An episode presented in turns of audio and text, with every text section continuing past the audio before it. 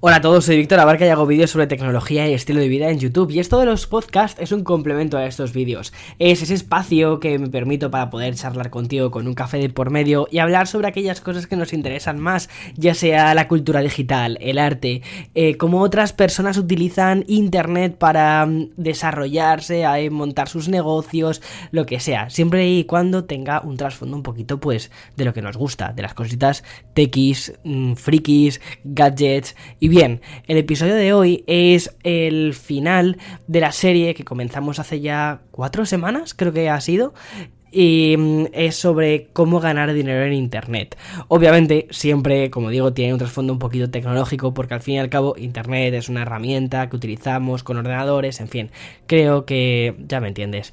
Y además que a día de hoy plantearte un negocio sin utilizar Internet es, no sé, complicado y totalmente ajeno a lo que yo conozco. Pero bueno, eh, digamos, el primer episodio de esta serie tenía muchísimo que ver sobre cómo a través de YouTube podías dar a conocer tu marca personal o tu producto. Y este fue el caso de Álvaro Crochet que utilizó la plataforma para primero darse a conocer él así, eh, para dar a conocer un poco eh, a él como persona y después dar a conocer sus productos. Y posteriormente, en lugar de utilizar YouTube como un fin, utilizarlo como un medio para poder lanzar su marca de maquillaje. Después os conté mi experiencia con YouTube, me parecía no sé, que quizás de ahí podías aprender alguna cosita que, no sé, espero de verdad que ese podcast sirviese. Fue un podcast, un episodio muy, muy largo de una hora y veinte. Básicamente era yo sin parar de hablar durante una hora y veinte y te destripé un poco todo mi negocio. Es decir, cómo empecé, cómo los primeros años no fueron, o el primer año no fue un camino de rosas en absoluto. De hecho, fue un año bastante complicado en el que pues no había no había ingresos, o sea, no no todo era difícil, pero mm, tenías esa idea en la cabeza, tenía la idea de empezar todo este proyecto digital, de crearme em, un, un nombre y sobre todo de compartir aquellas cosas que me gustan más, como es esto, es la tecnología. Y mm, después, el siguiente episodio tuvo que ver con el podcasting, que para mí es otra de las ramas que más me gustan y que si estás ahora mismo escuchándolo es gracias a eso, gracias al podcasting.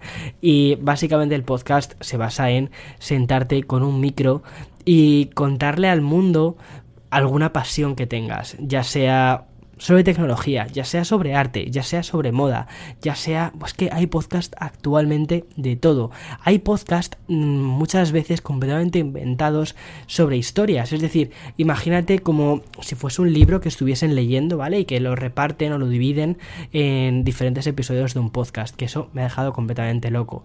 Pero bueno, yo me he ido a lo más tradicional del podcast, es decir, la figura de un locutor, en este caso yo, hablándolo a un micro y otra persona, en este caso tú, el receptor, escuchando lo que este emisor tiene que decir. A mí de todos modos, como ya te conté en ese episodio, no es una concepción que me guste demasiado la parte de tú te sientas y me escuchas, eso no es, eso no, no sé. O sea, es verdad, yo hablo mucho, eh, pero no es, no es la idea. Al final yo creo que Internet es mucho más bidireccional de lo que parece.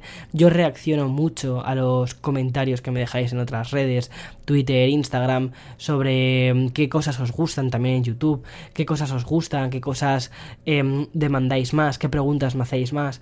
Y a través de esas preguntas, de eso, como la gente experta en marketing diría, de ese feedback, a través de ese feedback también intento crear mis, em, mis contenidos, ya sea a través de vídeos o ya sea a través de podcast.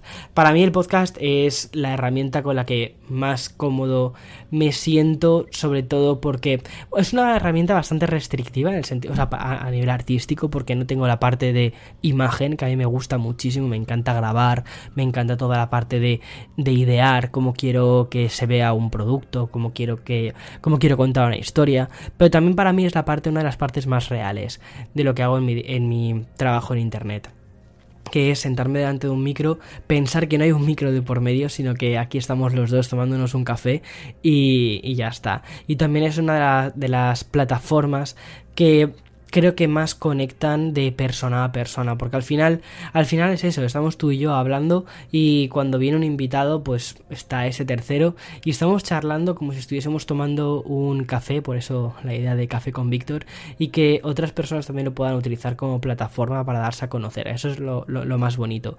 Y mm, bien, para ese, digamos, para esa rama vino Ángel Jiménez, que él es un experto en el mundo del podcasting, lleva, un, o sea, gestiona una de las como de las redes ¿no? de podcast más grandes que hay en España, que es Cuonda, y él es, él es el CEO de Cuonda. Y mm, no sé, me apetecía además, ya no solo como amigo, porque es, es, una persona que me ha ayudado muchísimo, le conozco desde, eh, le conozco en persona desde el 2018, cuando fuimos al primer evento de, cuando fui al primer evento de Apple, para él no era el primer evento, ya llevaba muchos a sus espaldas, y mm, me supo guiar muy bien, y mm, él junto con el resto de compañeros de que que estuvieron allí, hicieron que ese primer evento para mí fuese una cosa que, que voy a recordar siempre. Y bien, Em, Ángel, ya no solo como amigo, sino como, como, profesional, como experto, creo que explicó muy bien si existe un negocio detrás del podcasting, si puedes ganar dinero o no puedes ganar dinero a través del podcasting y qué fórmulas existen para ganar dinero. Porque creo que muchas veces cuando hablamos de dinero, sobre todo desde la perspectiva de influencer, esta, esta palabra que, que no sé, o sea, se ha utilizado tantísimo que cada vez que lo escuchas, cada vez que escuchas eso de influencer, ya me pasa, ¿eh? Cada vez que escucho esto de influencer. Uf, es como si me diese urticaria. Em, pero bueno, eh, se ha creado como mm, esto, o sea, nunca se habla de dinero y sin embargo creo que es algo que todo el mundo quiere escuchar hablar, sobre todo porque si estás pensando en montar un negocio y no hay información sobre si puedes o no ganar dinero en ese negocio, pues hombre, em, te puede gustar mucho una cosa, pero si lo vas a hacer full time, se va a hacer a tiempo completo, no puedes planteártelo como un hobby. ¿Vale? Entonces creo que esa conversación con Ángel fue muy, muy, muy interesante. Hablamos de eso, hablamos de, de, mm, de, si se puede ganar o no dinero con el podcast. Y después, el siguiente episodio fue con Omai, Siempre me sale, siempre me sale Omai y realmente es Joaquín Reixa. O sea, es que es muy curioso porque siempre que, digo su nombre a nivel público, digo siempre Omai. Y cuando hablo con él es eh, Joaquín Reixa. Entre otras cosas porque durante un montón de años a nivel eh, online se ha, se ha, llamado Omai. Y mm, después fue cuando ya por fin publicó su nombre, publicó su imagen. Em, él sin gafas, porque siempre había llevado gafas. Eh, a nivel online nunca se le habían visto los ojos. Y era como que de repente esa figura digital no cambiaba y, pasaba a ser una persona real. Y mm, yo le conocí primero siendo esa figura digital y después le conocí siendo esa persona real que actualmente a día de hoy es un amigo y em, fue bastante interesante la conversación que tuvimos juntos porque era sobre Instagram. es un experto en redes sociales, como te estaba comentando, él lleva muchísimos años a nivel digital haciendo, haciendo cosas, a nivel de creación de contenidos y ha sido bueno, iba a decir recientemente, no es tan reciente, ya lleva, ya lleva tiempo con, su empresa, que es una, es una agencia de publicidad, sobre todo orientada a la creación de contenidos o creación de contenido orientado a marcas, lo que mm, se llama branded content, y lo hacen de una forma muy buena y son ese punto intermedio entre creadores de contenidos y marcas, y ellos como agencia un poco intermediarios que también ponen muchísima parte de su creatividad en todo esto. Y me interesaba que mm, él os contara si en Instagram, ¿vale? Que es como la tercera pata de, todo esto, ya sabes, YouTube, podcasting, Instagram, si en Instagram se puede ganar dinero. ¿Quiénes están ganando dinero en Instagram? ¿Cuáles son los actores, ¿no? Que, mm, que están ganando dinero. Y mm, cómo se puede hacer, si se puede monetizar o no un perfil de Instagram, monetizar, rentabilizar, ¿vale? Y cuándo es sensato hacerlo. Es decir, ¿es realista pensar que con mil eh, seguidores puedes ganar dinero en Instagram? Pues mira, ya vimos, por ejemplo, que no es realista, pero tampoco es descabellado, ¿vale? Porque cada vez hay más marcas que están yendo a influencers, eh, o mejor dicho, perdona, a perfiles, a personas eh, más pequeñas, que tienen un alcance menor, pero que son realmente influencers de su comunidad. Es lo que siempre digo. Al final, ¿qué, ¿cuál es el trabajo de un influencer? O sea, o, por qué un influencer se llama influencer? Porque son personas que son capaces de influir con su opinión en, en una compra, ¿no? Es decir, si, mm, yo qué sé, imagínate que tú eres experto, imagínate que te encantan las bicicletas. ¿Vale? Y siempre estás, es, eres el típico amigo que siempre estás hablando de bicicletas, bicicletas por arriba, bicicletas por abajo. Y entonces llega el día que digo, venga ya, por, por pesadez, voy a comprarme una, bicicleta. Em, ¿Qué bicicleta me recomiendas? Entonces, eres, el eres mi influencer de, bicicletas, ¿no? Pues eso sucede un poco, o sea, a, nivel de, de influencers. Yo si me tuviese que encasillar con el tema de influencer, me siento influencer. A ver, no me siento cómodo con el término influencer, ¿vale? Porque em, creo que se ha utilizado muy mal, que muchísima gente se ha puesto a sí misma la etiqueta de influencer cuando realmente, pues, pues mira, no, no, no, no es lo mismo. No es lo mismo influir en tus amigos que influir en una gran comunidad. Entonces, como que me da todavía un poco de reparo decir soy influencer de. Pero sí que considero que, por ejemplo, mis reviews influyen en la compra para muchísimas personas de. Em, determinadas, determinados em, terminales. Y bueno, lo sé principalmente porque muchas personas me han escrito para decírmelo, oye, me he comprado este ordenador porque me lo has recomendado. Y cuando te escriben para decirte que eh, les has influido en una compra de un producto de 4.000 euros, pues dices, wow, qué pasada. Y también, obviamente, mm, tienes una responsabilidad, ¿sabes? De decir, bueno, pues ojalá le sirva y, quiero ser real con esta persona, porque tú imagínate que, yo que sé que te recomiendo que te compres una cosa de, de, eso, ¿no? De ese calibre y realizas efectivamente la compra y luego no es lo que estabas esperando. Que al final siempre, siempre, o sea, es lo de siempre. Al final la responsabilidad está en, en la persona que decide hacer esa, esa acción. Eh, pero también creo que es importante, o sea, intentar orientar de la forma más real posible. Que a veces orientas de una forma incorrecta, bueno, sí, todos somos humanos, nos podemos equivocar, pero, pero bueno. Entonces, que me lío y me voy a otro, a otro tema completamente diferente. Total, estaba comentándote em, esto, ¿no? Eh, las, las mm, diferentes tres patitas que hemos tocado en esta serie. Hemos tocado la parte de YouTube, YouTube como fino, YouTube como medio y como este, cómo es el escaparate más grande para lanzar tanto una marca personal como una marca de un producto tuyo propio.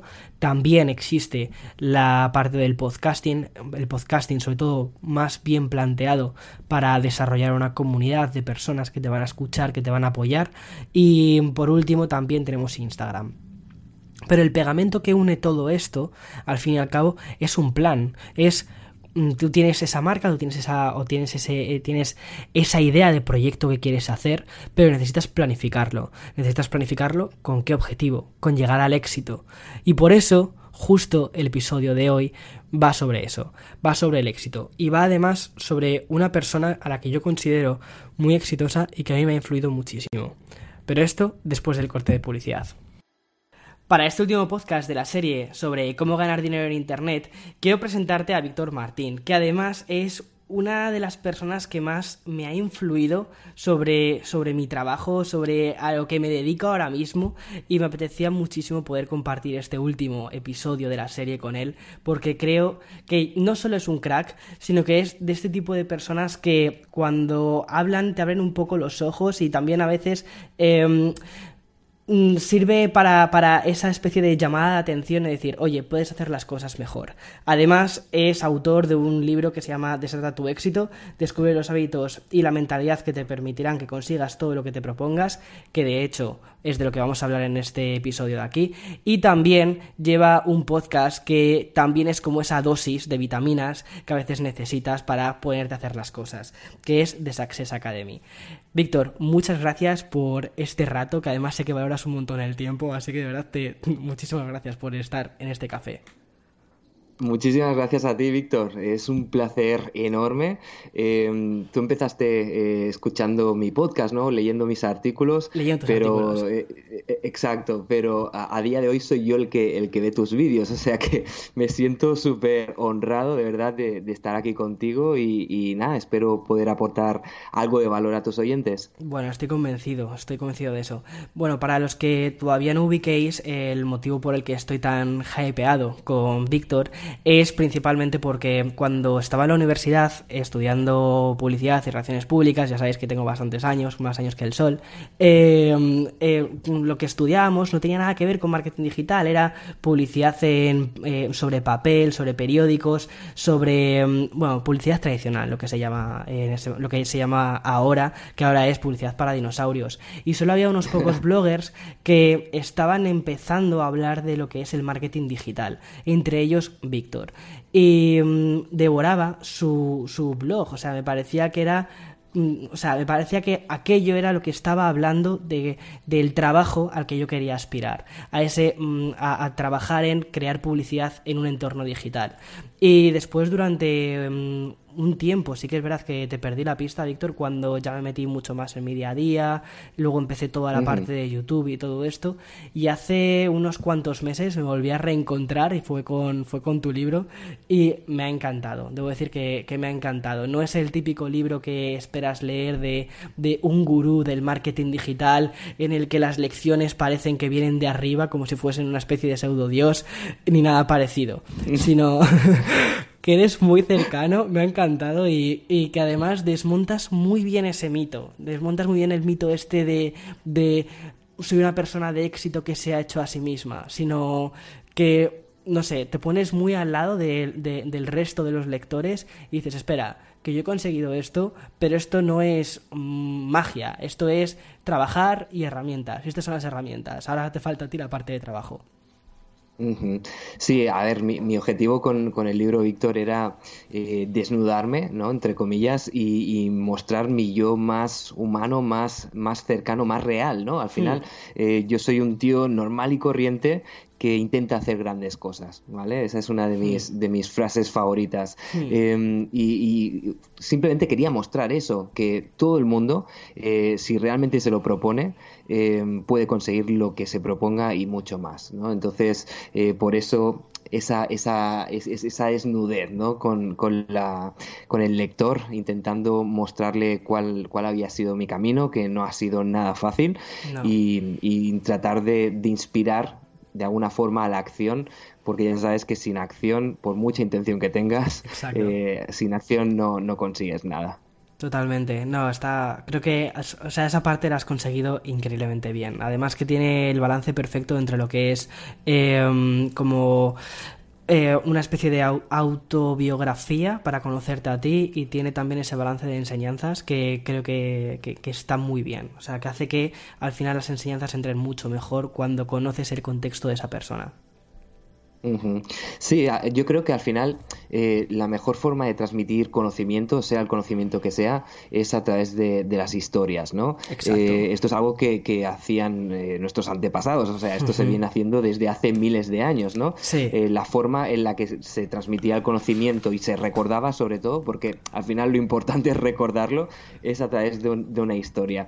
Y yo no quería que mi libro fuese un simple manual, ¿no? O un libro de, de- de autoayuda más. Eh, yo quería que, que la gente pues conectase de alguna forma conmigo y, y por eso expliqué mi historia, ¿no? Es, eh, digamos, el formato que yo tenía en mente y, y que también ha funcionado, porque casi cada día recibo eh, correos de gente que me dice, oye, Víctor, he leído tu libro y independientemente de lo que cuentas, he conectado a nivel humano contigo. Qué bonito. Y, y es, y eso es lo que a mí realmente me, me, me, me llena, ¿no? Y, y es lo que me da satisfacción de haber, de haber escrito el libro en este caso. Qué bonito y qué reconfortante, Víctor.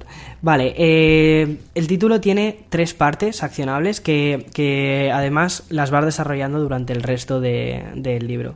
Eh, la primera es éxito. Sé que es una palabra que a muchísima gente le da un montón de cringe porque éxito es como algo muy, muy eh, etéreo. Eh, ¿Qué es para ti el éxito? Pues mira, para mí el éxito a día de hoy te puedo decir, eh, digamos, mi definición, porque es algo que, que ha ido variando a, lo largo del tiempo, ¿no? Estoy seguro que cuando eh, era más joven el éxito no era ni, ni de lejos lo, lo, que considero que es a día de hoy, ¿vale? Eh, pero a día de hoy te podría decir que para mí el éxito es intentar ser tu mejor versión eh, en, todos los, en todas las áreas de tu vida. Eh, por ejemplo, en mi caso, ser el mejor padre, ser el mejor profesional, ser el mejor amigo, amante, esposo, como lo quieras llamar. y, mientras intento lograr esa mejor versión, eh, ayudar a otras personas a que hagan lo mismo. Hmm, qué bonito, qué bonito. Además que también cuentas cómo durante mm, toda tu etapa eh, has ido conociendo a otras personas, también de muchísimo éxito, y mm, bueno, de muchísimo éxito, pero que cada uno ha mm, definido el éxito de formas diferentes. Y eso me pareció muy curioso. Como eh, recuerdo, eh, no sé si era Elsa Punset el, el ejemplo que pones. No. Puede ser. Hmm. Ahora no recuerdo bien bien cuál es la definición de éxito de, Elsa, porque fíjate, eh, esas definiciones, eh, para poner un poquito en, contexto ¿no? a, tu audiencia, eh, las, las extraemos de, mi podcast, de Success Academy. Al hmm. final de todas las entrevistas, digamos, mi pregunta estrella es, ¿qué es para ti el éxito? y fíjate que han pasado ya 125 personas. ¿Qué pasada? Todas ellas han dado una definición completamente distinta una de la otra. Sí, exacto. Con lo cual, al final, el éxito es algo muy personal. Lo que para mí es éxito puede ser que para ti eh, no lo sea y, al revés, ¿no? Y eso es lo bonito, el éxito, que cada uno de nosotros tenemos una definición y es súper importante, Víctor, tener claro qué es el éxito para nosotros, porque si no lo sabemos, eh, ¿cómo podemos llegar a decir si lo hemos conseguido o no? Claro, exacto. Entonces, para, para la, otra persona que está sentada con nosotros tomándose un café, em, si está seguro que eh, esta persona ya lleva unos cuantos episodios escuchados sobre si debe empezar un, un, canal en YouTube, sobre si debe empezar eh, su Instagram de forma profesional, cuándo pedirle dinero a las marcas por las fotos que está subiendo, o si debería simplemente en su Instagram anunciar su propia floristería, cafetería o lo que sea. Eh, y ahora llega a este punto y dice, vale, para mi éxito sería, por ejemplo, em, X, ¿vale? O sea, es decir, ya ha hecho su definición de éxito. Lo segundo que propones también en el libro es medir ese éxito, es decir, hacer cosas medibles, ¿no? Eh, sí, claro, o sea, eh, planificar. O sea, lo primero es, tener, tener, claro qué es para ti el éxito, ¿vale? Ese es el punto número uno. Luego, número dos, eh, ¿cómo sería tu visión de éxito? O sea, todo empieza con un sueño, ¿no? Digamos, eh, a mí me gustaría lograr tal, eso se plasma en una visión y una vez tienes la visión de qué es lo que quieres conseguir en tu vida, qué es para ti el éxito, luego se trata de planificar, ¿vale? Entonces, en la parte de la visión es súper importante tener claro el qué, pero el cómo no hace falta. ¿Vale? O sea, el cómo digamos que es secundario. Y fíjate, hay, hay, un, hay un libro que a mí me encanta que es eh, Piense y hágase rico de Napoleón Hill, que explicaba que entrevistaron a, no sé si fueron 25.000 o 30.000 personas y les preguntaban eh, si habían logrado lo que querían lograr en su vida. Qué curioso. Y la gran mayoría le respondieron que, que, no lo habían logrado, simplemente mm. porque no sabían qué era lo que querían lograr. Mm. ¿Vale? Y, luego, eh, eh, de toda la gente, eh, o sea, de, otra parte de esa gente que, que habían entrevistado, el segundo motivo por el cual no habían conseguido lo que querían lograr era porque como no sabían cómo lo iban a lograr, simplemente no dieron el primer paso. ¿Vale?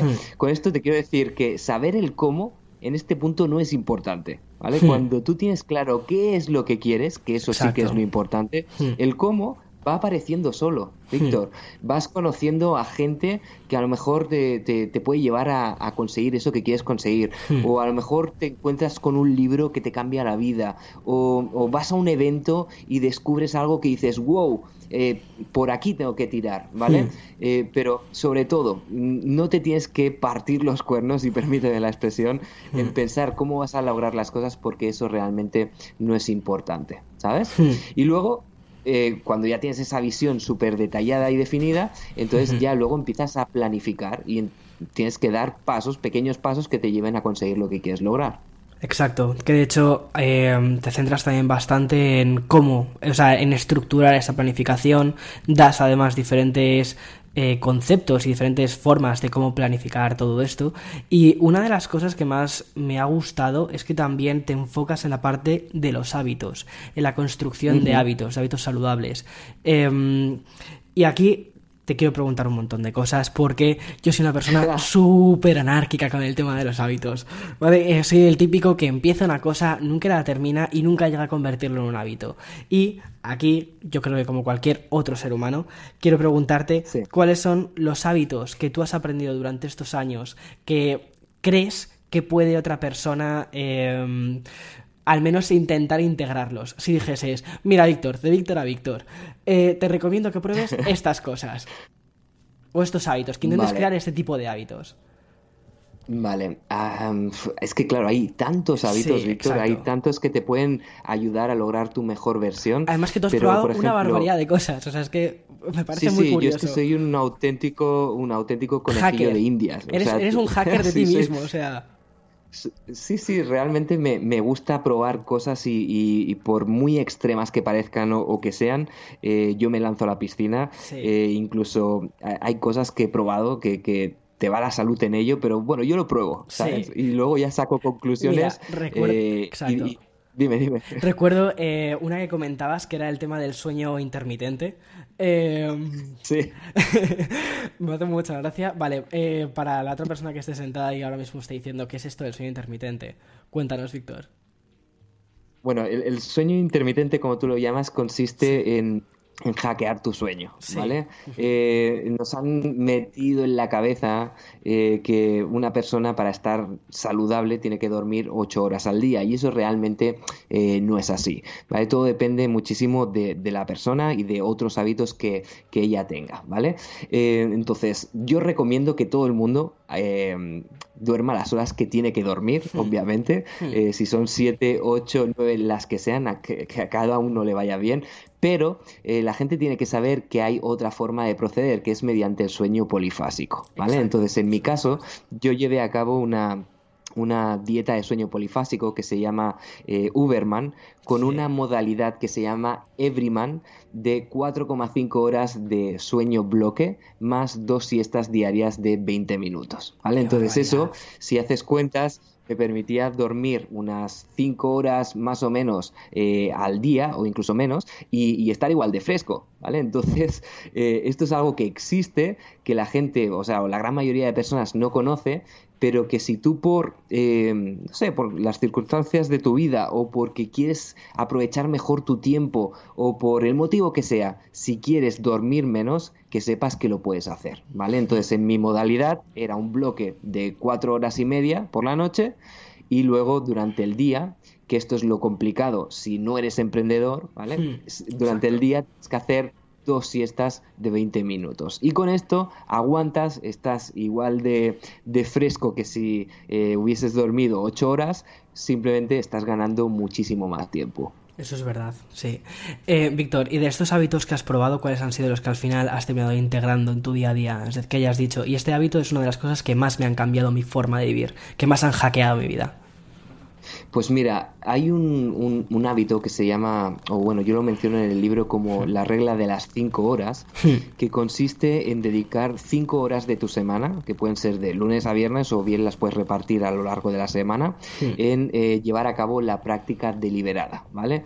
¿Qué es la práctica deliberada? Es, de, bueno, se podría definir como el hecho de deliberadamente intentar eh, aprender algo, ¿ok? Entonces, yo dedico cinco horas cada semana, incluso hay veces que diría que más, eh, por ejemplo, a leer, ¿no? Es uno de los hábitos que a mí me han cambiado la vida. Actualmente estoy leyendo uno, dos libros por semana, dependiendo del grosor del libro. Y todo eso ha sido porque gracias a la regla de las cinco horas he dejado tiempo en mi agenda para poder llevar a cabo esto. ¿Sabes?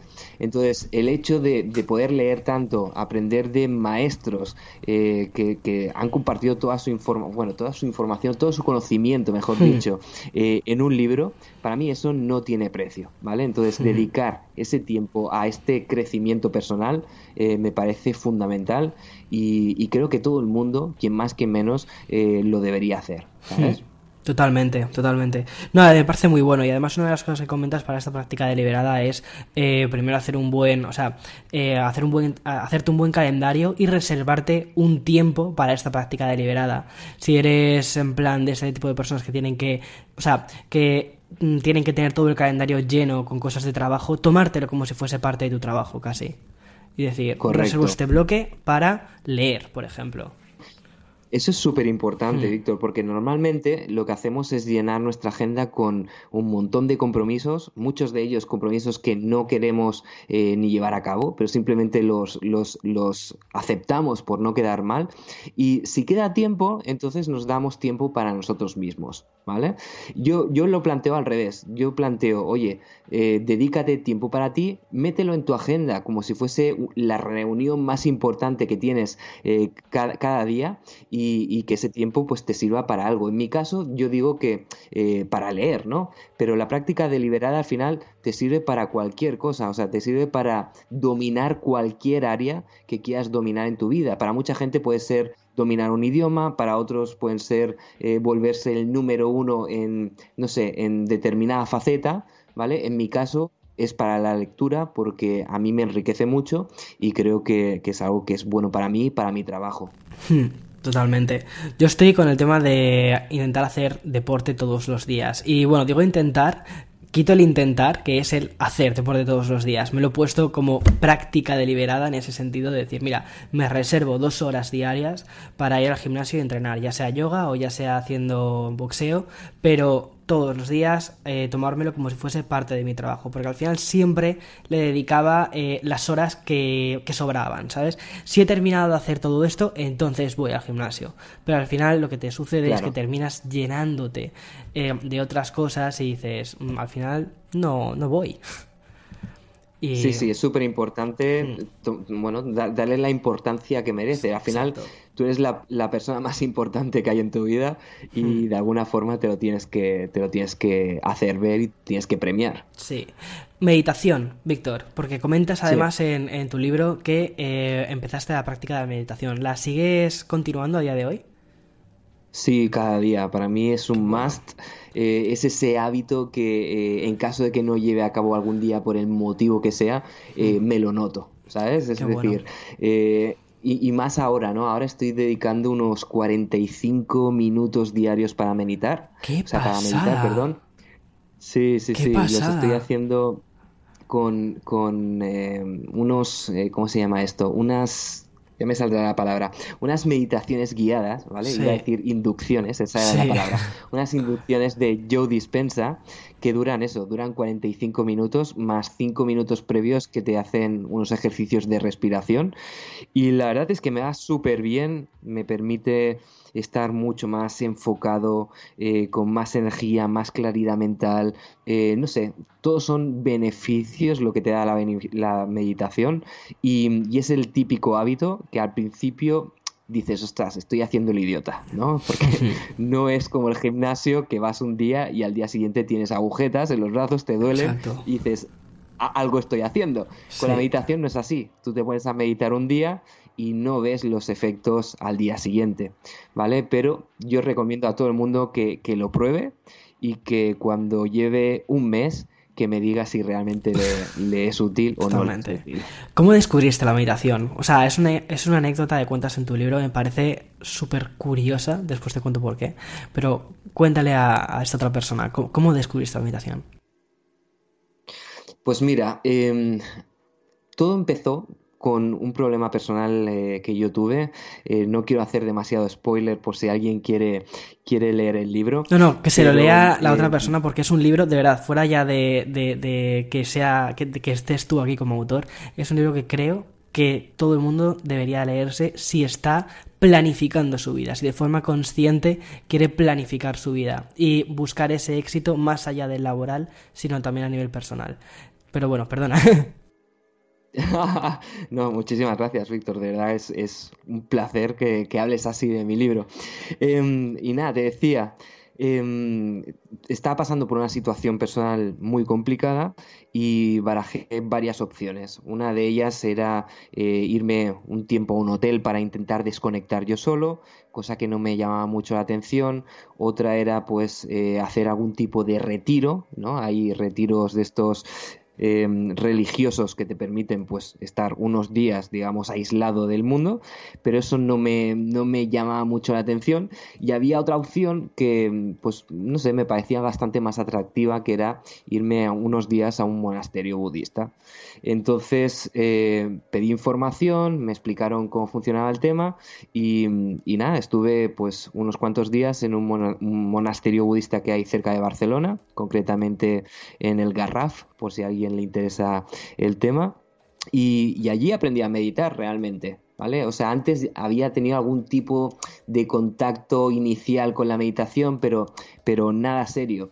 Y de hecho, claro, a mí me llama mucho la atención porque eh, durante un tiempo de mi vida me obsesioné con el, con el éxito, ¿vale? Pero más que con el éxito, con los hábitos y la mentalidad de las personas que habían logrado el éxito. Y vi que todas ellas, o la gran mayoría, tenían en común ese hábito y pensé, ostras, eh, ¿qué debe tener la meditación que todo el mundo lo recomienda y que todo el mundo habla maravillas de ella? ¿Sabes? Entonces yo por mi cuenta había intentado alguna vez meditar sin mucho éxito, eh, valga la redundancia, hablando de tanto éxito, pero eh, fue en ese, en ese retiro ahí en el monasterio donde realmente me puse las pilas y digamos que fue mi gran... Eh, contacto ¿no? O, la entrada de pleno en, esta temática. Qué guay, cómo mola. Es que tenemos la historia es, prácticamente idéntica. Es decir, me sucedió una cosa también similar. Eh, justo eh, acaba de salir de una ruptura, de una relación bastante larga. Y mm, no sé, de estas cosas que dije, mira, de aquí, esto, eso tengo que superarlo. Tengo que además encontrarme un poquito a mí mismo y tengo que aprender a escucharme más a mí mismo. Y mm, un día buscando en internet encontré justo eso, un aprende a meditar. Y este aprende a meditar era un retiro durante, creo que fueron cuatro días en un monasterio budista, a las afueras de Madrid en este caso. Y estuve, claro, estuve cuatro días aprendiendo a meditar eh, con monjes budistas, me levantaba súper pronto, eh, básicamente era eh, meditación y un poquito de yoga, pero nada, yoga muy relajado. Y... Y el resto era, como que dice, vida contemplativa. Y me gustó un montón, aprendí una barbaridad. Y la sensación inicial que tenía era de perder el tiempo, de aquí he venido a perder el tiempo. Pero después de, creo que fue el segundo o tercer día de esta práctica de meditación tan, tan, tan, tan intensa, sí que empecé a notar como que necesitaba hacer eso, necesitaba estar en esa especie de calma, de silencio, de ordenar mis pensamientos y que por fin estaba teniendo esa especie de conversación conmigo mismo que no había tenido nunca. Y mm, fue cuando integré la, práctica budista. Después en Madrid hay algunos, algunos templos eh, que bueno, son como, parecen pequeñas tiendecitas y, esta gente, este, este, este, grupo de, budistas, eh, tienen repartidos en Madrid y eh, alguna vez iba allí para, para meditar en grupo, porque me gustaba mucho más meditar en grupo que yo solo, porque es como que se crea una pequeña energía, no sé, es algo como muy imperceptible, pero me parecía como que se creaba esa especie de, de vínculo, al menos entre, entre todos los que estábamos allí, y me parecía curioso. Qué bueno. Y a día totalmente, de hoy. Totalmente alineado contigo, ¿eh? en ese sentido, Víctor. Eh, esto que comentas de que al principio tienes la sensación de que estás perdiendo el tiempo. Sí. Eh, yo también la tenía. De hecho, yo creo que todo el mundo que se ha sentado alguna vez a meditar ha tenido esa sensación. Pero hay que tener algo de, mm. fe, entre comillas. ¿no? A mí hmm. la palabra fe tampoco es que me guste mucho por las connotaciones religiosas que tiene.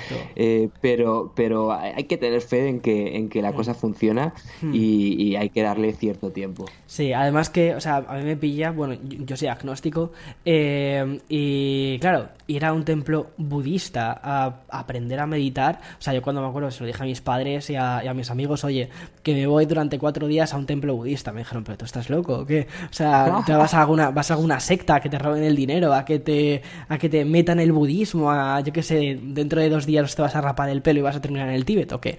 Eh, Y no, realmente lo que haces es extraer la información que quieres extraer de allí. La información que quieres extraer es aprender a meditar, aprender esa práctica y, ya está, sin ningún tipo de connotación religiosa. Porque al final, una cosa que sí que, he descubierto es que mm, meditar casi es inherente al, ser humano.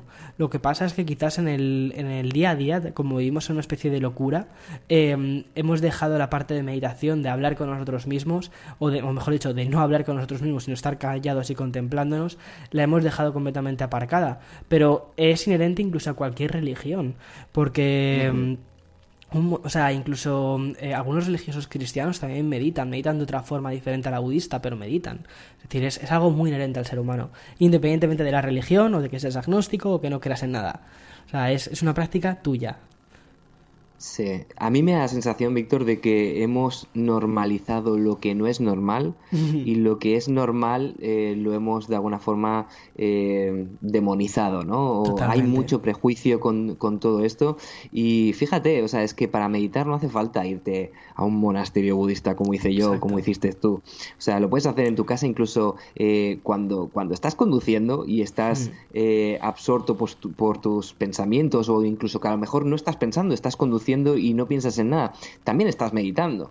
Hmm. Entonces hay que liberarse un poco de prejuicios, eh, porque hay mucho prejuicio sobre esto. Hay que sobre todo desvincularlo perdón, del tema religioso y pensar que es algo que, va muy bien y que hay que probarlo. ¿vale? Yo también reconozco que al principio tenía mucho prejuicio pensaba, esto es, esto es de monje, esto, esto no va nada conmigo, yo no soy religioso, eh, pero es que eh, al final te tienes que dejar de historias y si alguien te está diciendo, oye, prueba esto porque es bueno, o te lo está diciendo mucha gente en este caso, probarlo y dejar los prejuicios a un lado y ver si realmente para ti es algo que te funciona o no te funciona. ¿Qué no te funciona? Bueno, pues eh, al menos ya has probado y puedes decir que lo has probado. Totalmente, Víctor.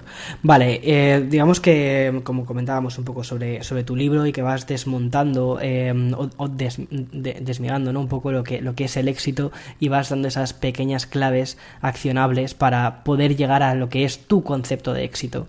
Hemos hablado de los hábitos que tienes que crear para poder llegar a eso, a, ese éxito lo más, o lo más cerca posible de ese éxito, pero luego también tocas un tema muy importante que es la mentalidad. O sea, cambiar tu mentalidad a querer llegar a ese éxito, de mentalidad ganadora. Correcto. Al final, mira, la mentalidad eh, tiene un 95%, eh, digamos, de importancia en lo que tú consigues en tu vida. Y esto es algo que la gran mayoría de personas eh, no lo sabe eh, y, por eso se sigue, por ejemplo, formando o sigue leyendo o sigue yendo a eventos o sigue haciendo, haciendo, haciendo. Y lo, primero que tienes que cambiar si quieres conseguir una mejora en cualquier área de tu vida es esa mentalidad. Estamos llenos de creencias eh, que se nos, digamos, programan eh, desde que somos muy pequeños y muchas veces no somos conscientes de, ellas. O sea, piensa que el 95% que he dicho que es la mentalidad son creencias subconscientes que tenemos instauradas en nuestra cabeza. Entonces, de alguna forma, fíjate que la gran mayoría de los hábitos eh, que comento en el libro son hábitos que inciden directamente en cómo cambiar tu mentalidad.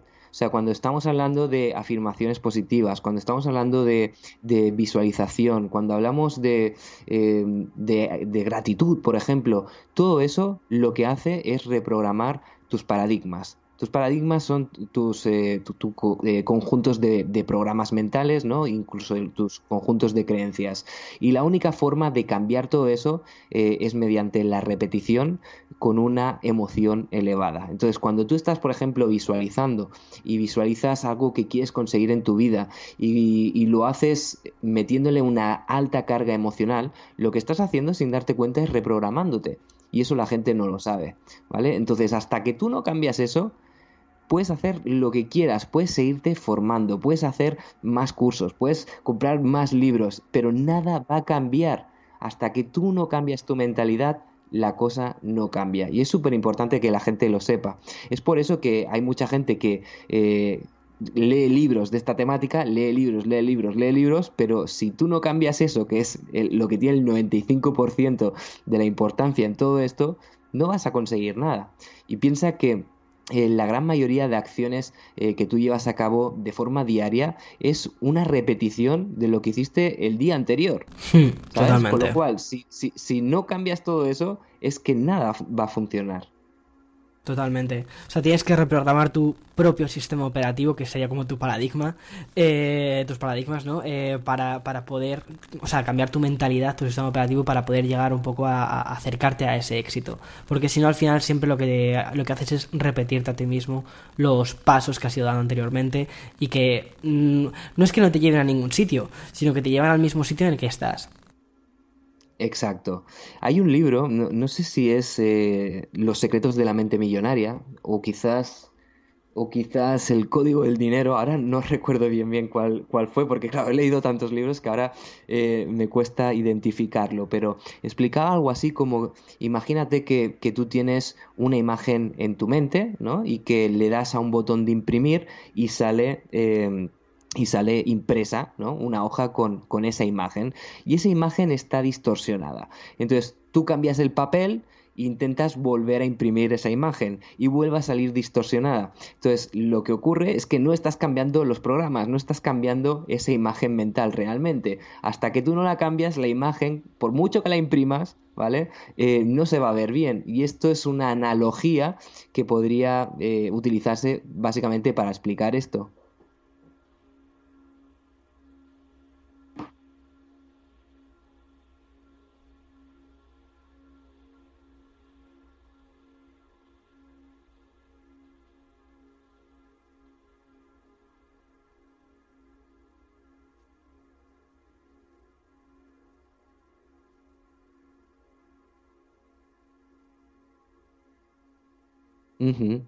Mira, yo, en este sentido te diría que em, antes de hacer nada, Víctor, que realmente se pregunte si, si eso es lo que quiere hacer, eh, si realmente quiere emprender, ¿vale? Yo siempre digo que emprender no es para todo el mundo y me he dado cuenta de que hay personas que emprenden por diferentes motivos y los tres principales son o bien por necesidad, como fue mi caso, con mi primer emprendimiento, o bien por pasión, ¿vale? O una tercera forma que me estoy dando cuenta que ahora es muy popular, que es por moda, ¿sabes? En plan, estoy viendo que hay mucho emprendedor, bla, bla, bla, ¿no? Dinero por aquí, dinero por allá, eh, lifestyle, voy a emprender, ¿vale? Entonces, como es lo que he visto, creo que es lo que quiero, pero realmente no, no lo llevo dentro. Entonces, antes de hacer nada, yo diría, eh, pregúntate realmente si estás dispuesto a pagar el precio.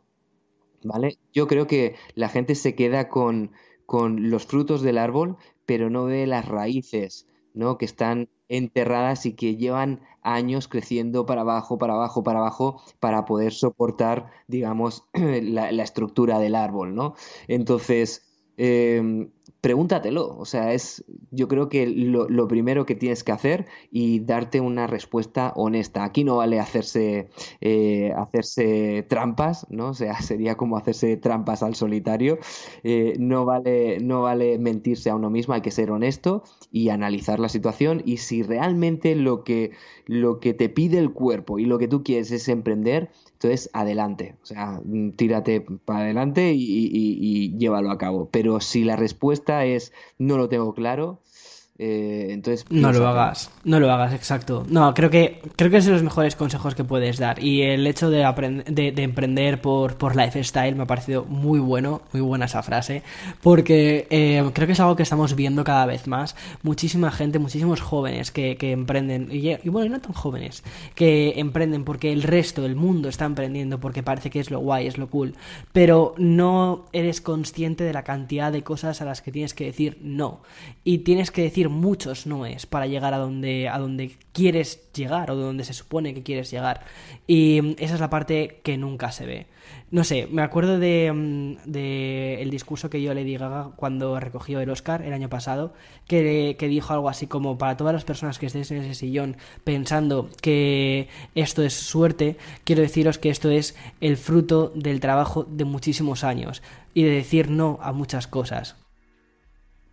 Brutal. A mí hay una frase que, me encanta, Víctor, que dice que emprender es vivir unos días de tu vida como nadie quiere para luego poder vivir el resto de tu vida como nadie puede, ¿sabes? Eh, siempre, hay que, siempre hay que hacer un, un, sacrificio, o sea, para conseguir tus sueños algo vas a tener que sacrificar, porque si no lo sacrificas, al final lo que estarás sacrificando son tus sueños. Qué bueno, qué bueno, Víctor. Muchísimas gracias por este rato que has pasado con nosotros. Ha sido increíble tenerte en el podcast. Gracias a ti, Víctor, de verdad ha sido un, una ilusión enorme eh, y nada, espero y lo hago público, eh, traerte a mi podcast sería también un honor para mí eh, tenerte en The Success Academy y aquí te dejo la invitación. Dalo por hecho. Y, Sí. Dalo por hecho. Me encantará ir a Success Academy. Además, sabiendo la, la cantidad de, de, de, gente increíble que has llevado, o sea, es que es, es una pasada. Qué bueno, pues has, has, hecho mi día, como se suele decir. Genial, gracias, Víctor. Creo que la entrevista con Víctor ha sido uno de los grandes highlights de. O sea, puntos claves, ¿no? De este podcast. Me ha gustado un montón. Ya no solo por lo que le comentaba antes a él, por lo que significa haberle entrevistado. Porque ha sido una persona que me ha influido muchísimo en todo lo que he hecho, sobre todo en mis comienzos. Como gracias a él y a otro grupo de personas que escribían blogs sobre marketing digital hace ya unos cuantos años, pude adentrarme en el mundo del marketing digital, encontrar mi primer trabajo, que ya este, este tema lo he contado en otros, en otros capítulos del podcast. Pero, o sea, y poder tenerle ahora en este podcast es como cerrar un, una especie de círculo, cerrarlo bien, cerrarlo de forma muy bonita y además poder presentártelo a ti. Sabes que eso es genial, o sea, es, es, es, muy, es muy guay porque es la idea un poco de internet, ¿no? De esta persona me ha ayudado, ahora me apetece presentártelo a ti y que extraigas el valor que puedas de, de, todo lo que él tiene que ofrecer. Que la verdad es que es mucho. O sea, eh, su libro me ha gustado de forma real, o sea, de forma genuina. Sabes que si, que si no me hubiese gustado no te lo estaría recomendando de este modo. Y mmm, me parece que es muy interesante porque te enseña primero a gestionarte tú a ti mismo, es decir, gestionar eh, tu tiempo, a dar valor al tiempo que, que, que, que, tienes y las cosas en las que empleas ese tiempo. Y segundo, también a cambiar una serie de hábitos y también de mentalidades. Muchas veces yo creo que el mayor... El, el, mayor eh, obstáculo que nos encontramos a la hora de hacer las cosas somos nosotros mismos. Y esto yo creo que es, o sea, estoy convencido que ahora mismo es muy probable que estés diciendo con la cabeza, estés, así, estés asintiendo diciendo totalmente de acuerdo. Sé que es la típica frase que se suele decir, el, el, mayor enemigo de nosotros mismos somos, somos nosotros. Sí, pero es que es verdad, o sea, somos los mayores boicoteadores que existimos, o sea, que existen. Y um, ese cambio de mentalidad y el de hecho de decir, mira, no voy a boicotearme, sino que voy a decir, puedo conseguirlo, tengo las herramientas y estas son las herramientas, pero no solo decir, o sea, que no solo parezca una canción de lizo, ¿vale? De, sí, me he levantado por las mañanas, me miro al espejo y estoy estupendo y salgo a la calle y ya está, el mundo, el mundo es perfecto, no, sino tener un plan, un plan eh, y que lo puedas ejecutar, que lo puedas llevar a cabo para llegar a ese éxito o a lo que tú consideras que es éxito para ti. Eh, llevar, bueno, pues ese proyecto a, a, buen término, poder vivir de lo que te gusta, lo que sea, pero que al final lo consigas. No sé, me parece, me parece muy guay. Y el libro de Víctor es un, digamos, yo creo que es un, es un motivador muy grande. Hay otros libros que también recomiendo y um, creo que voy a recomendar algunos cuantos. O sea, no soy mucho de recomendar libros sobre management, sobre business, sobre... porque de verdad que no soy un creyente de lo que es del, del business, ¿no? De, de, toda esta cultura de del hustle, de, de no no de más y más y más y a por éxito, éxito por el éxito. No, no, soy nada creyente de esa cultura del éxito por el éxito. Soy creyente de otro tipo de cosas, de hacer las cosas por los motivos correctos y los motivos correctos son tus motivos correctos, los tuyos propios. Y por eso no suelo recomendar libros. El de Víctor sí que te lo recomiendo. Hay otros que también recomiendo. Mira, hay uno de, hay un, un bueno, Gary Vaynerchuk. Si quieres lo voy a dejar escrito en la parte de descripción para que puedas encontrarlo. Y mm, tiene un libro que se llama Crash It, que me gustó mucho, me gustó una barbaridad. Sin embargo, él sí que es más cultura de, de del hustle, ¿sabes? De, de intentarlo hasta, hasta que revientas, es decir, hasta, hasta que ya no puedes más, hasta que caes desfallecido. Las frases tipo, mm, ya descansaré cuando me muera, o sea, que esa frase la hemos escuchado en la, hasta la saciedad en muchísimos contextos diferentes. Soy contrario a eso. Y si me sigues en Instagram ya lo sabes, que yo soy mucho de ir a ver mis puestas de sol, tomarme la vida un poquito más tranquila y mm, trabajar, sí, sin perder ese objetivo, sin perder ese, ese objetivo para tu propio éxito. Mi éxito no... Bueno, nunca, nunca he compartido qué es el éxito para mí, pero para mí el éxito, literalmente, eh, ya quizás cuando, cuando vaya al podcast de Víctor lo, lo contaré también, pero para mí el éxito es Em, hacer con tu vida lo que te dé la gana. De forma o sea, de forma incondicional. Es decir, que no tengas que estar mirando ni arriba ni abajo para sentirte a gusto. ¿Sabes? Es decir, que, no mires arriba y digas, ah, quiero aquello. O que mires abajo y digas, mira lo que tengo yo y no tienes tú. No, sino que estés ya, como quien dice, de vuelta de todo y que digas, es que no necesito más, tengo la vida que yo quiero y no tengo que compararme con nadie, vivo a gusto. Para mí eso es el éxito. Y el éxito lo consiguen desde los monjes budistas que mm, deciden vivir su vida completamente ascética y decir, pues no tengo posesiones materiales, no tengo esto, no tengo lo otro, pero es la vida que yo quiero. Hasta, o sea, cualquier, cualquier persona que tiene la vida, que elige por sí misma, para mí eso me parece que es el éxito mm, conseguido. Para mí, ¿qué es lo que yo deseo?